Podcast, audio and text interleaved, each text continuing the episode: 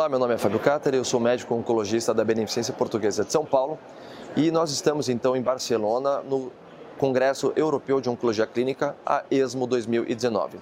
E vou falar um pouquinho sobre um artigo que eu selecionei de pâncreas e outro de via biliar. O de pâncreas que eu chamei a, atenção, o estudo que chamou a atenção é o NEOLAP, que é um estudo de neoadjuvância. Então, para pacientes com câncer de pâncreas irressecável, a pergunta do estudo era justamente saber qual era o melhor esquema de conversão. Então, nesse estudo com 130 pacientes, todos eles localmente avançados, eram submetidos a dois ciclos de gencitabina mais nabipaclitaxial.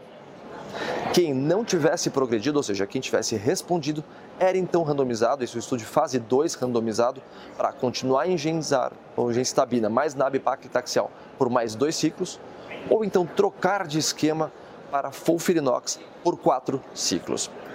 E o endpoint era justamente saber a taxa de conversão.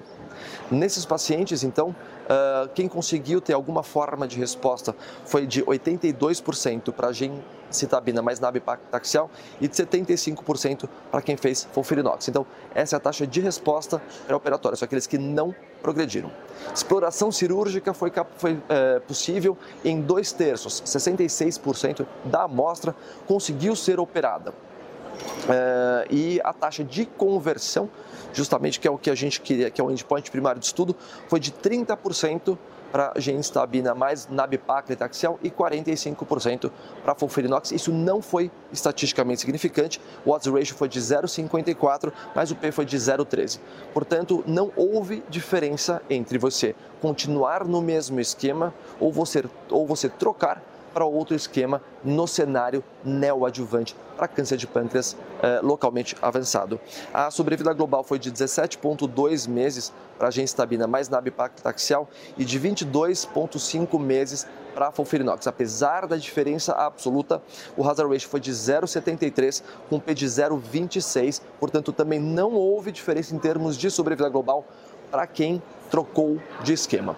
Eh, é um estudo que não muda a nossa prática, a gente continua sem saber qual é o melhor esquema de conversão no cenário neoadjuvante para câncer de pâncreas e a grande crítica é justamente porque todo mundo fez pelo menos dois ciclos de genestabina mais nab-paclitaxial, então a gente fica sem saber então de novo quem, qual é o melhor esquema. Uh, eu separei um segundo estudo agora em colangiocarcinoma, que é o FIGHT 202, que é um estudo de fase 2 para uma droga chamada pemigatinib, que é um inibidor do receptor de crescimento fibroblástico. Ele é um inibidor do receptor 1, 2, 3. E nesse estudo eles fizeram três braços. O maior era os pacientes que tinham alteração apenas uh, do FGFR2 ou fusão, só do 2. Depois um segundo braço menorzinho, só com outras alterações e fusões. E outro sem alteração.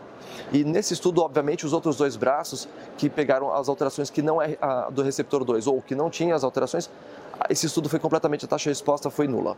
Mas já nos pacientes que tinham alguma alteração ou fusão do FGFR2, a taxa de resposta foi de 30% e uh, uma sobrevida global de 12 meses. Esse estudo é interessante porque a gente tem a mutação, alteração né, de, de, ou fusão do FGFR presente nos colangiocarcinomas em 15 a 20% das vezes.